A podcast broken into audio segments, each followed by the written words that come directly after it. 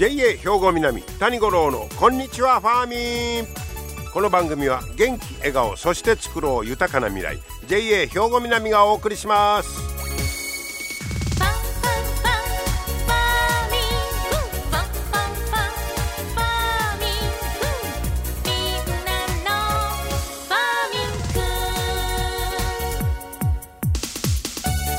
こんにちは谷五郎です。お元気でしょうか？今日は11月11日ですか。なんか知らんけどちょっとあの気分がいいですね。ただ1が並んでるいうだけのもんですけどもね。はい、えー、そして明日は七十二校で言いますと地初めて凍るということでいよいよ寒さで大地が凍り始める頃ですよという季節に入ってまいります。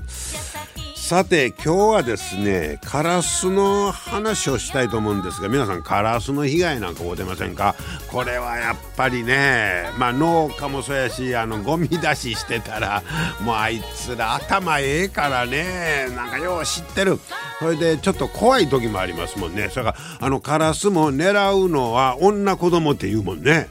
ちゃんとわかんねえよ。あの弱い立場にある人間を襲ってくるとか言うからまあ気をつけてもらいたいと思うんですがそんなあカラスをなんとか捕まえられへんかいうことでこの間農業新聞出てましたけど、えー、愛知県の豊橋市の農家の方が、えー、考案したカラス捕獲用の大型檻檻ね。これが、えー、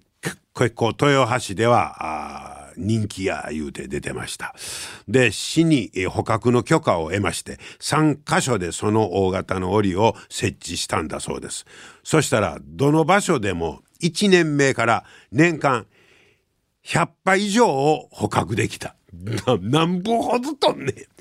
ごっついな。ほな合計で300羽以上捕まえたいことですか？はあこれね果樹農家の中西さん72歳。この方が10年ほど前に考えた大型の檻ということです。ですからちょっとしたちっちゃい箱ちゃいます。これね幅12メートル。奥行き3メートル。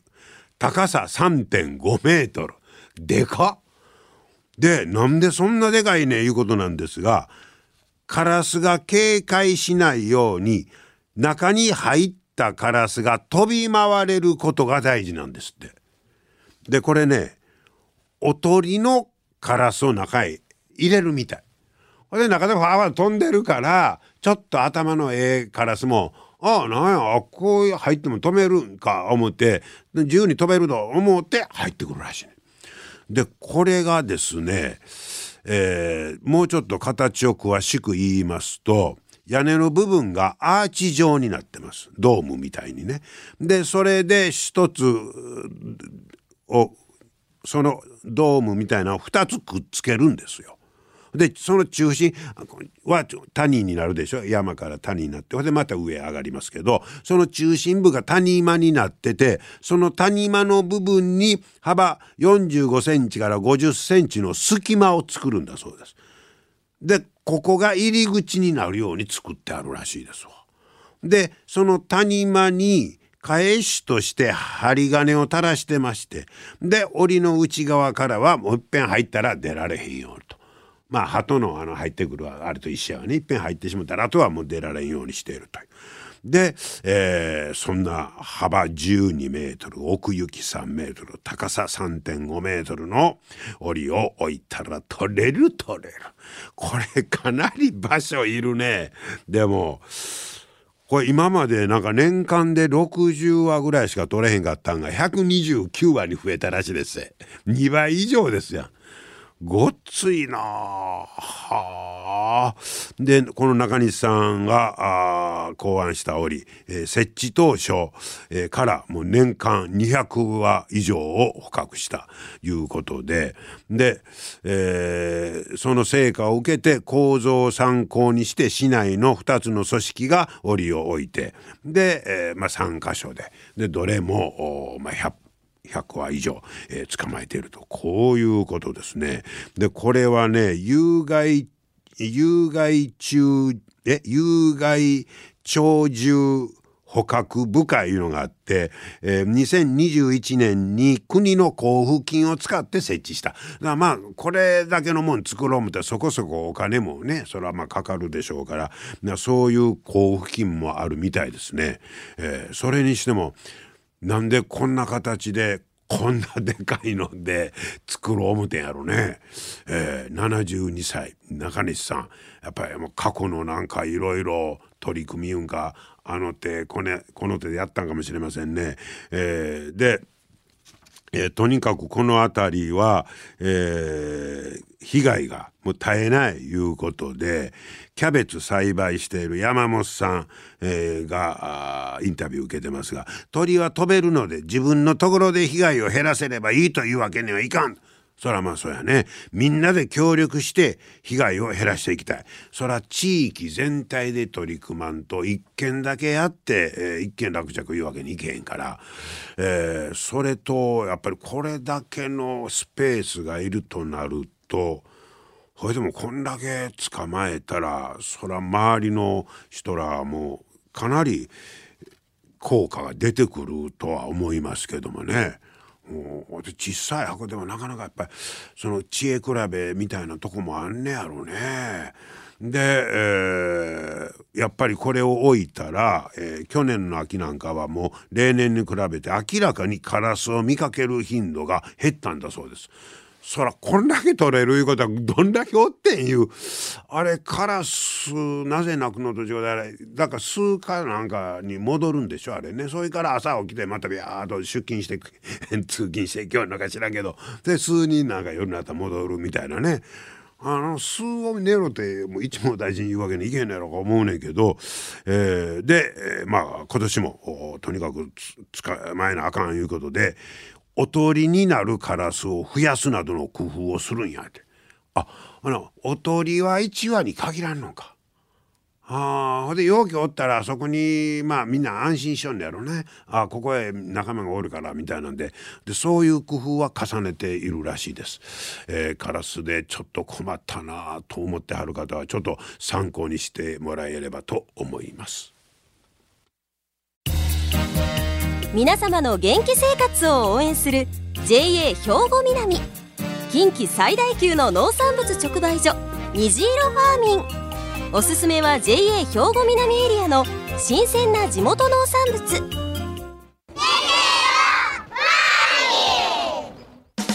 JA 兵庫南は新鮮で安全な農産物の供給。人との触れ合いを大切に地域社会への貢献。人農業自然が共生できる地域社会づくりに取り組んでいきます。皆様の元気生活を応援する JA 兵庫南。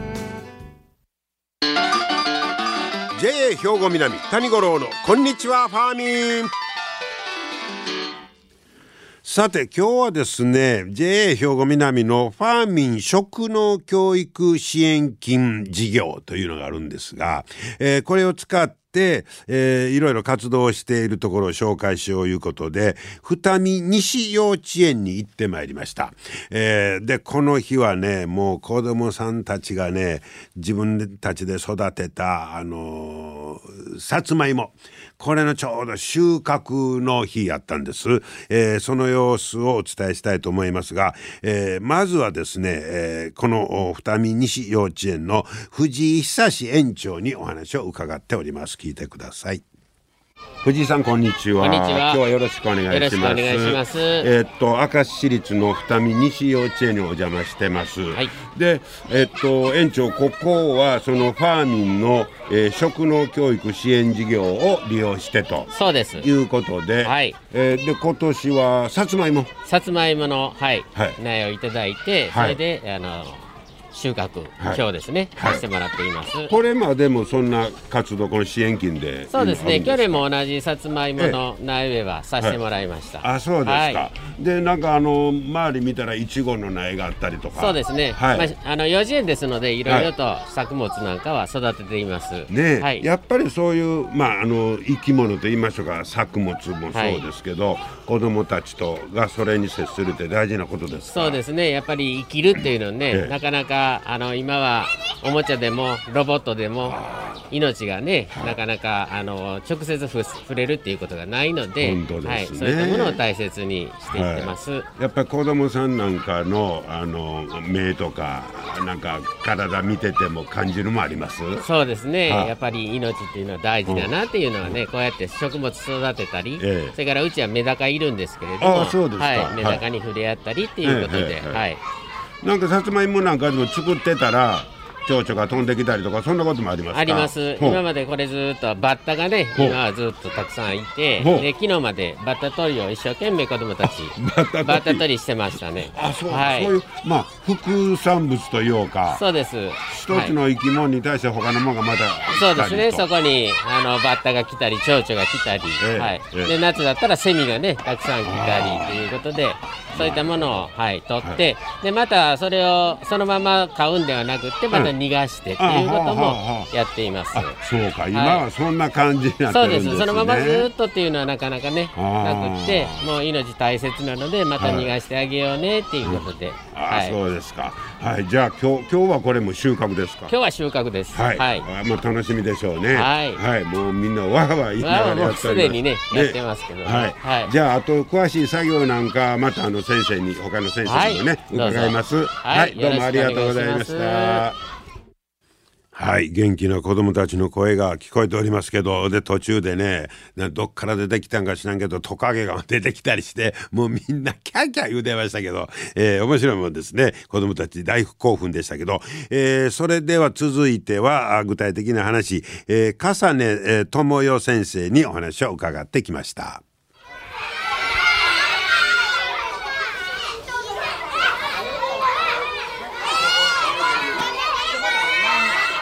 笠野さんこんにちは。今日はよろしくお願いします。えー、今日はさつまいもの、はい、えー、今日が収穫日ですか、はい、ね、もう皆さん子供さんもキャキャ言うて、はい、すごいパワーですね。そうですね。はい、これいつぐらい植えました？えっ、ー、と春に植えまして、はい、5月の終わりから苗を。植えました、苗を、まず植えるときに子供たちやっぱしどっちが上か下かがねあの難しいのでしっかり見て、あのちょっとと色がついた紫色の方とか根っこがちょろっと出てるようなとこをきあの土の中に植えるっていうことで、はいはい、あのー、5歳の友達と4歳の友達は土の袋で。はい、植えました。一人一つずつ。園の中の畑じゃなくて、はい、そうなんです。土の袋、あ、うまいこと考えてますね。はい、あのー、園の畑がちょっと、スペースが限られているので。えっと、畑は3歳児さん年少組の子どもたちがみんなで植えまして、えー、45歳のお友達は1人1袋ずつの土の袋で。はい、育てています。取り合いにもなれ。自分のっていう愛着もね、ねしっかり湧いて、はい、こういう作り方もできんねんね。はい、どどんな芋が出てくるか楽しみですが。そ途中ずっと、あの育ってる途中なんかも観察したりも。そうですね。育てながらあの、お水あまりあげすぎてもねあのつるばっかりが伸びるいうことで、あの具合が難しかったんですけど、あの遊んだ水遊びびの後にその遊んだ水を使ってあげたりとか、はい、肥料なんかも？肥料はほあのほとんどしてないです。あそうですか、はい、あの、しっかり最初の土で、はい、あのー、入ってるあなるほどあまり入れなくてもいいというふうに、はい、あのし肥沃な土よりも割とさらっとしたす砂地が育ち、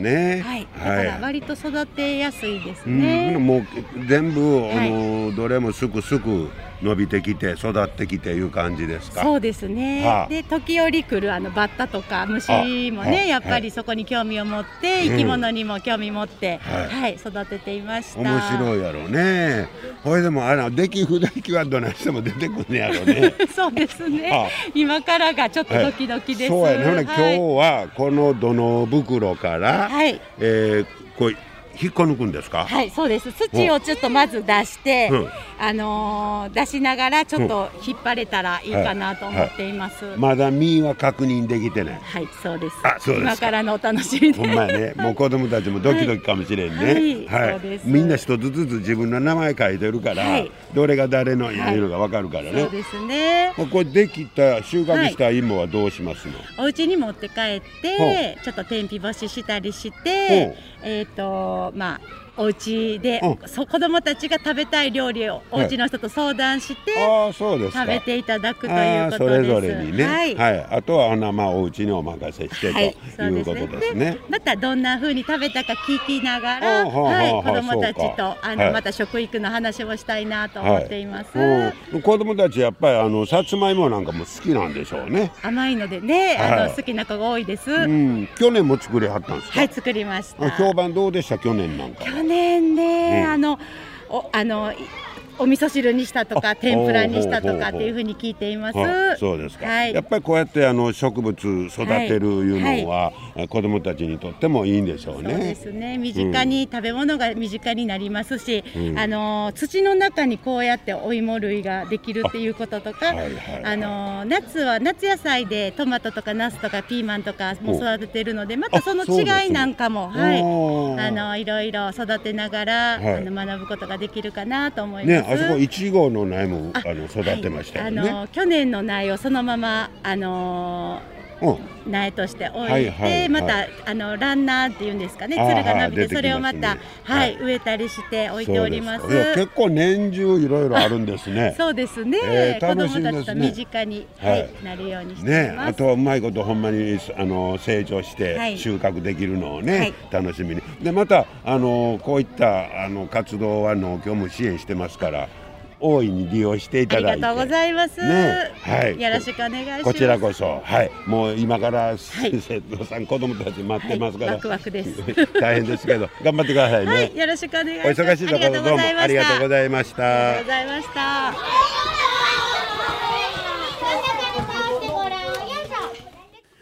はいもう先生忙しいところでちょっとお時間いただきまして、えー、重ね智代先生にお話を伺いましたがでこの後収穫作業になりましてさあまああの大小いろいろ 取れてました、えー、でももう子供たちほんまに興奮してええー、もんですなやっぱりその土と触れ合うと言いましょうか。ほで自分たちで育てたやつがこう収穫の喜びいうのを小さい時からね経験するというのはほんまにあのええことやなと改めて思い思いましたけど、えー、農協ではこうやってあのファーミン食農教育支援金というのを準備してますので、えー、ぜひとも皆さんにもね、え、活用していただいて、えー、そしてまああの食育と言いましょうか。まあそうやね。あのもうこの頃やったらさつまいもにしたって湯がいて食べる寸前のもんしかどないして植わってんねえないうのなんか知らんいう子の方が多いかもしれませんもんね。えー、そんなことでね JA もいろんなところで、えー、まあ活動もしているということです。えー、そして何よりなんか喜ぶ、えー、元気な、子供さんの声聞いてたらあの元気もらいました。はい今日は二見西幼稚園でお話を伺いました。皆様の元気生活を応援する JA 兵庫南。近畿最大級の農産物直売所虹色ファーミン。おすすめは JA 兵庫南エリアの新鮮な地元農産物。JA 兵庫南は新鮮で安全な農産物の供給。人との触れ合いを大切に地域社会への貢献。人農業自然が共生できる地域社会づくりに取り組んでいきます。皆様の元気生活を応援する JA 兵庫南。JA 兵庫南谷五郎のこんにちはファーミン。